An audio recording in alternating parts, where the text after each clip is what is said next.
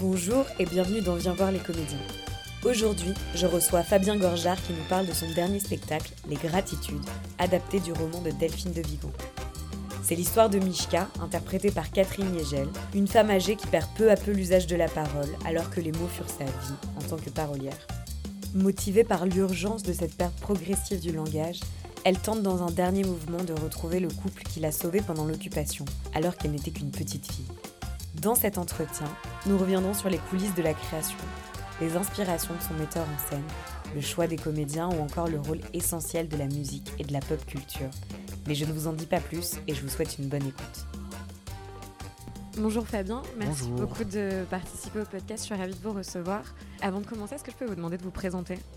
Donc, je m'appelle euh, Fabien Gorjard. Je- J'ai mis en scène le spectacle qui s'appelle Les Gratitudes qui se joue en ce moment au 104 à Paris.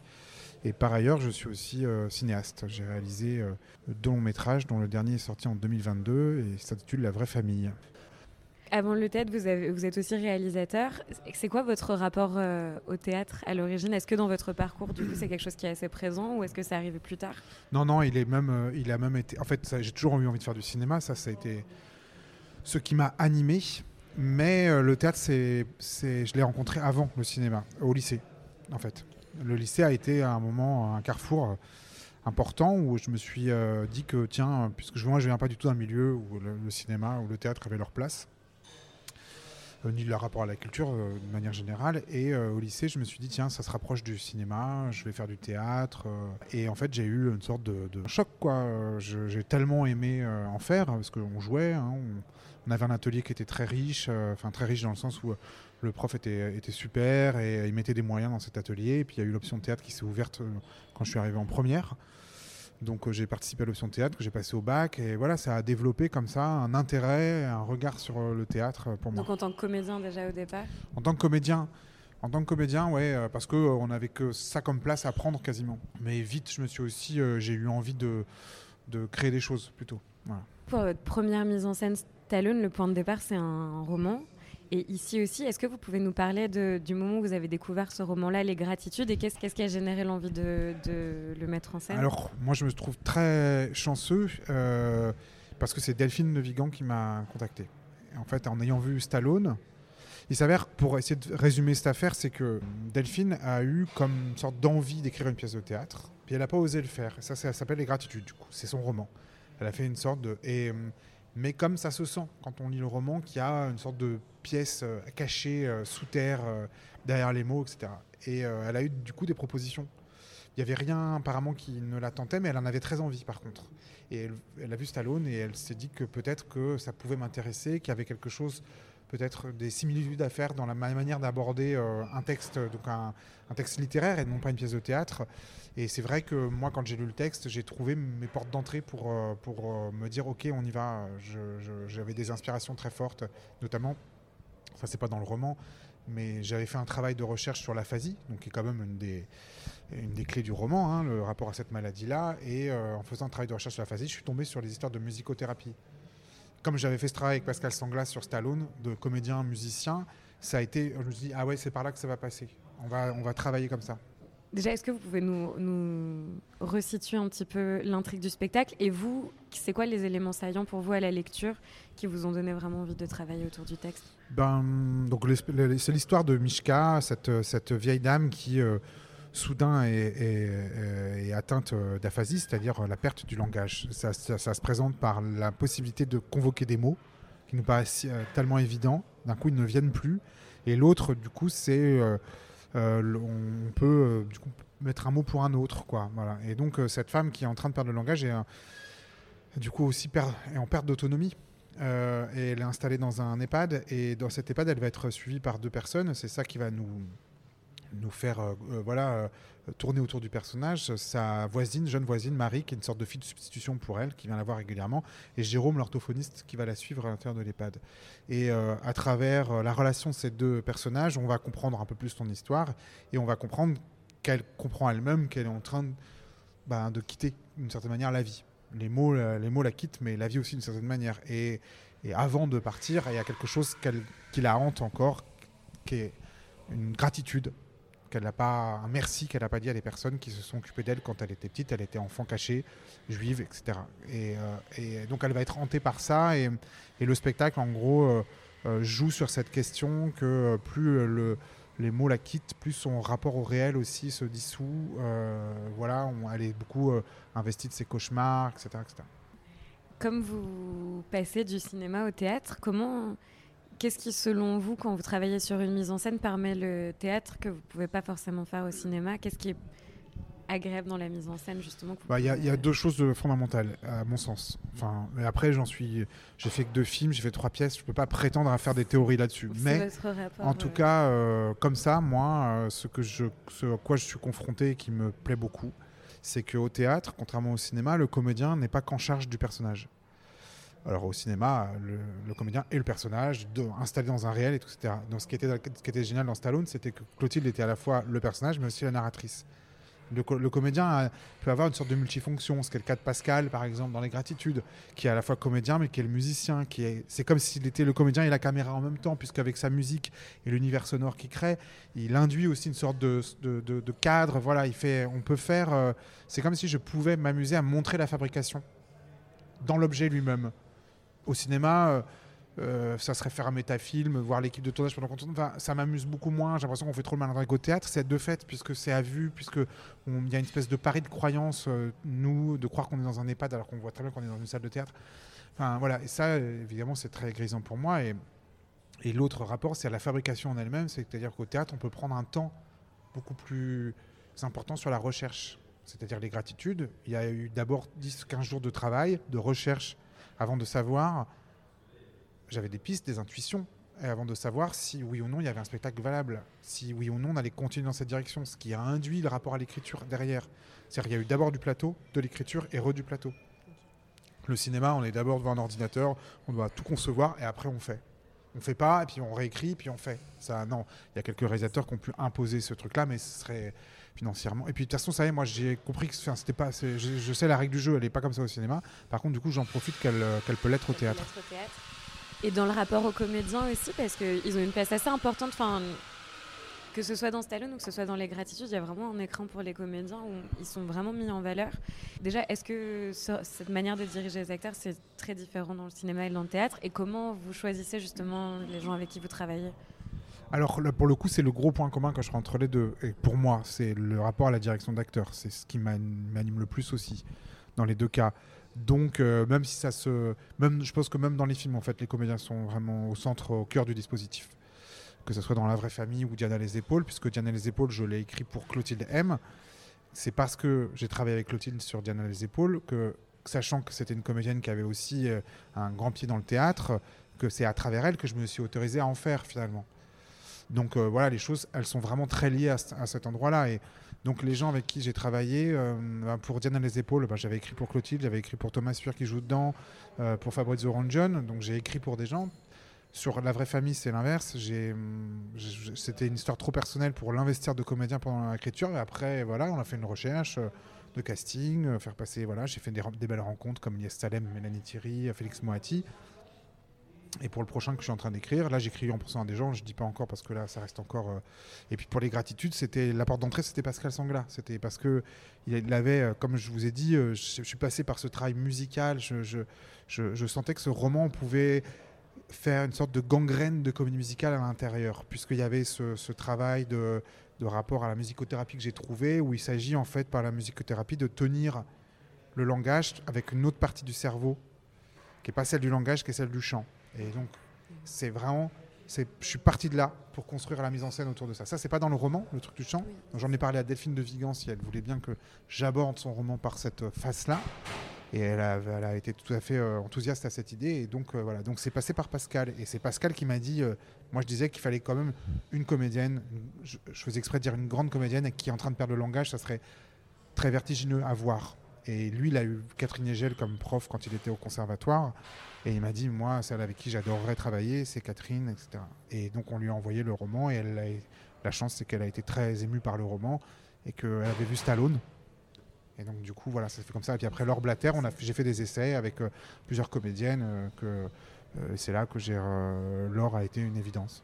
Par rapport au film que vous avez pu réaliser, là, sur les mises en scène qui sont des romans qui ont déjà été écrits par quelqu'un d'autre, au moment où vous arrivez pour euh, choisir de, oui, de faire théâtre sur euh, un objet qui n'est pas théâtral, comment se passe le processus avec Delphine de Vigan, les allers-retours entre vous? Jusqu'où vous vous permettez aussi d'intervenir là-dedans? Jusqu'où Où est-ce que vous aviez des limites aussi peut-être sur votre... Euh, Alors, c'est marrant parce qu'avec Delphine, du coup, j'ai eu deux expériences, parce qu'il y a eu le texte Rien de se poser la nuit avec Elsa Le Poivre. Mais en fait, on avait déjà parlé avant des gratitudes. C'est un espèce de hasard euh, drôle que Elsa m'ait contacté pour Rien ne se poser la nuit. Et finalement, moi, je ne pouvais pas travailler sur l'adaptation de Rien se poser la nuit. J'étais trop occupé. J'étais réalisateur sur une série à ce moment-là. Et donc Delphine et Elsa ont travaillé sur l'adaptation. Après, elles m'ont fait euh, part de leur. Euh, on a réfléchi ensemble aux directions possibles et puis voilà. Mais sur les gratitudes, ça s'est passé tout autrement. C'est-à-dire que j'ai parlé à Delphine beaucoup, beaucoup des directions que je voulais prendre pour l'adaptation. J'ai travaillé avec Agathe Perrard, une dramaturge. On a fait cette première, euh, comme je vous disais, euh, euh, ces premiers dix jours d'expérimentation. on a fait le travail d'adaptation qu'on a soumis à Delphine. Elle l'a lu. Et elle a dit OK, elle, voilà, elle a tout de suite validé l'adaptation. Et après, en fait, elle n'a découvert le spectacle qu'à la première. Ça nous fait un peu aussi parler du rapport au public par rapport à une œuvre cinématographique qui est figée et une œuvre théâtrale. En plus, Stallone, par exemple, a beaucoup tourné. Comment vous, vous le concevez, ce rapport-là au public? Est-ce que le, fait de jouer la pièce plusieurs fois, de voir comment ça réagit, ça peut aussi être une manière de faire évoluer le spectacle dans le temps ou de faire bah évoluer oui, oui, euh, surtout les, la création, on l'a fait ici, quoi. Donc, euh, on est installé dans trois semaines dans une salle, euh, on le présente pour la première fois là, on voit les réactions, on a ajusté. on continue à ajuster d'ailleurs encore aujourd'hui. Hein, bon là, ça, ça fait 15 jours qu'on le joue. Voilà, c'est maintenant comment, et comment que les, comédiens peuvent toujours tenir le là, la bonne note, euh, l'endroit de jeu euh, idéal. Parce que je pense que rythmiquement, euh, dans ce que ça raconte, tout est en place. Et des fois, c'est des endroits de jeu qu'il faut réussir à ajuster ou des intentions qui se perdent un peu sur une scène ou pas. Mais les premiers jours, c'était super de pouvoir. moi, c'est un rêve. Enfin, un film, on peut jamais faire ça. Donc c'est de pouvoir ajuster des choses. Par exemple, comment pour que le, début fonctionne parfaitement, cet espace de jeu avec le public, on a mis quelques jours avant de trouver la bonne formule. Voilà, ça c'était assez agréable. Et on sentait que ça fonctionnait. Enfin, c'était fait sans angoisse parce qu'on sentait que quand même ça, ça marchait, mais que du coup, euh, moi c'est pareil, hein, c'est quand, j'ai appris à conduire. Hein, si on me dit que je conduis mal, je conduis mal. Et si on sent que ça va, ben, ça m'aide à aller mieux. Euh, voilà, en gros. Ce que je trouvais intéressant aussi, aussi bien dans Stallone que dans Les Gratitudes, c'est qu'il y a des éléments de culture populaire assez forts, que ce soit euh, euh, Stallone euh, dans, dans, Stallone. Ce qu'il représente.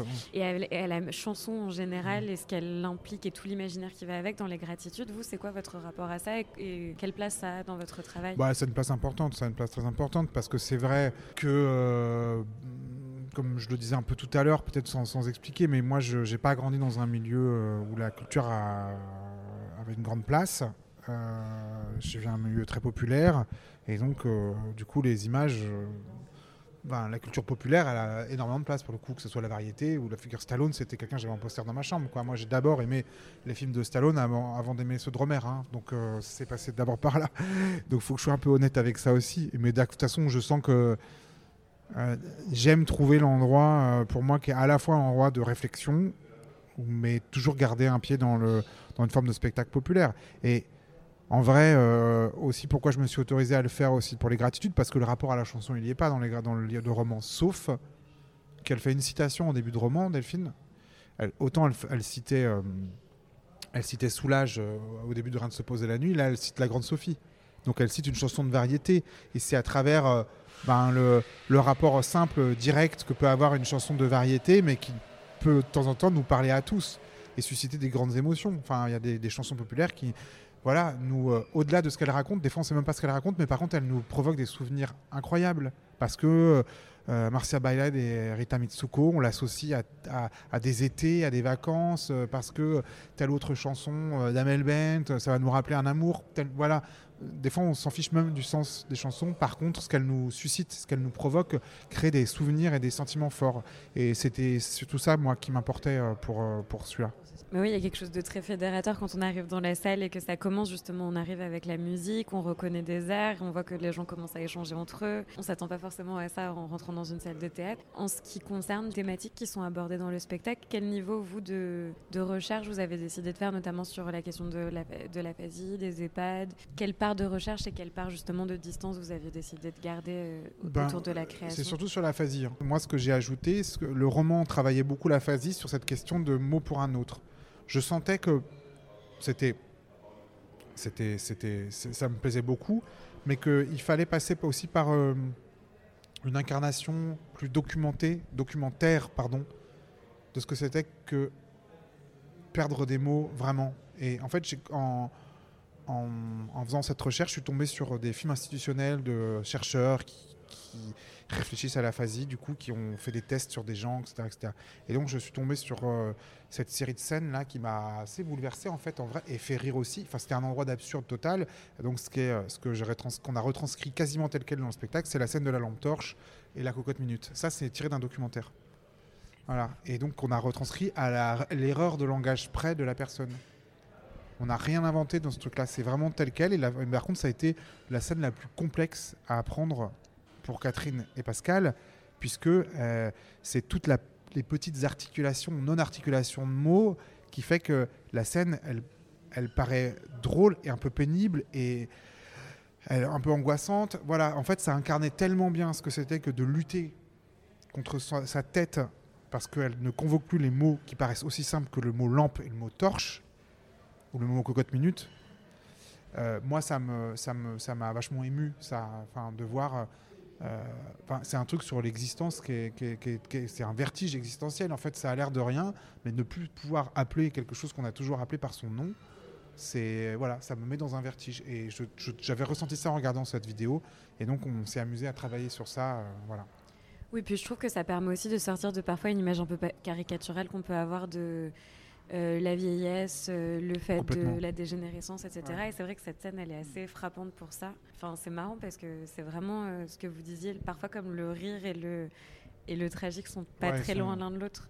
C'est ça, c'était c'est un truc qui m'importe. Enfin, c'est un truc dont on rêve toujours de d'obtenir hein, cette espèce de frontière où ça peut basculer euh, euh, dans le rire ou dans le drame à tout moment, quoi. Et par rapport à ce qui lui arrive, et je trouve que Catherine, elle a ça en elle. En plus, elle, elle, elle, elle, euh, elle, euh, elle est comme une équilibriste là-dessus. Et j'adore la manière dont elle gère ça. Elle.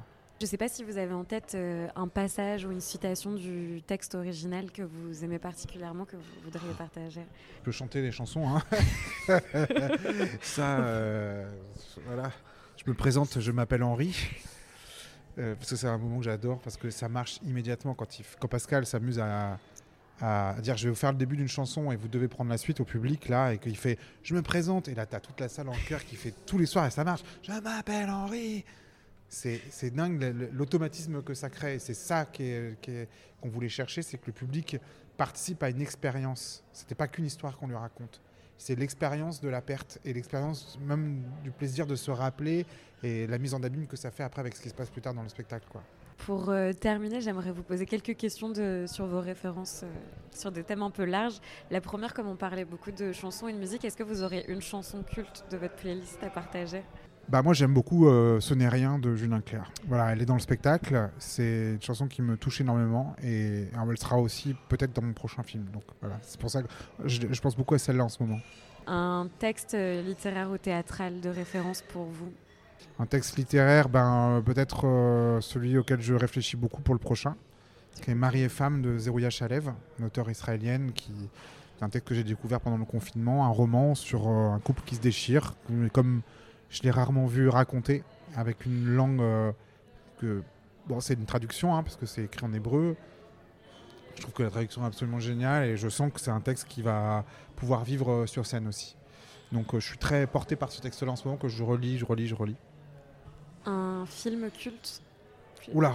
C'est un peu difficile à chaque fois. Celle-là, vraiment, c'est une torture pour moi quand on me pose cette question-là. Mais, euh, mais je vais en dire un, parce que comme ça, je m'amuse à le changer à chaque fois. Je vais en dire, je vais en dire un, c'est Playtime de Jacques Tati.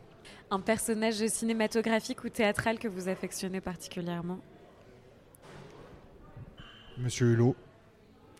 Voilà, puisqu'on parle de Jacques Tati, je tire cette ligne-là. Non, mais c'est vrai que chez Tati, il y a un truc qui m'a fasciné. Je pense, m'attendais, c'est toujours parce que comme je disais, j'avais des posters de Stallone dans ma chambre et je m'attendais pas du tout à aimer un film comme ça. Déjà, déjà, ça c'est très quand ça nous arrive dans la vie, euh, quand on est surpris euh, d'être à un endroit d'émotion auquel on s'attend pas, c'est toujours très agréable. J'ai vécu devant les vacances de Monsieur Hulot un peu mon syndrome de Stendhal. Enfin. euh, j'ai été bouleversé et j'ai tellement ri et j'étais, j'ai bouleversé par son, la manière dont il a de regarder les gens. euh, C'est pas, c'est pas cynique. C'est, il y a une sorte de très bizarre euh, philanthropie de l'humain. C'est-à-dire que c'est à, tra- à travers leur travers qu'il les aime. Enfin, et euh, donc ça, j'adore ce regard-là en fait. J'adore le regard qu'il a.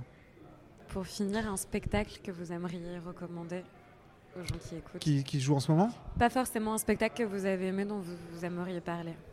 Bon, le Cendrillon de Pomera, enfin. Euh, parce que là, il- là, je peux en dire un qui va. En fait, Pomera à peu près tout, parce que ça a été vraiment l'artiste qui m'a le plus. Au théâtre, en tout cas, j'ai eu la chance d'être emploi jeune dans un théâtre quand il était artiste en résidence, il y a longtemps, avant qu'il soit le Pomera qu'on connaisse. Et donc, j'ai suivi un peu dans les, dans les coulisses son travail et j'étais. euh, ça m'a fasciné, ça m'a marqué. Mais un autre artiste que aussi. euh, ouais, c'est très loin de ce que je peux faire.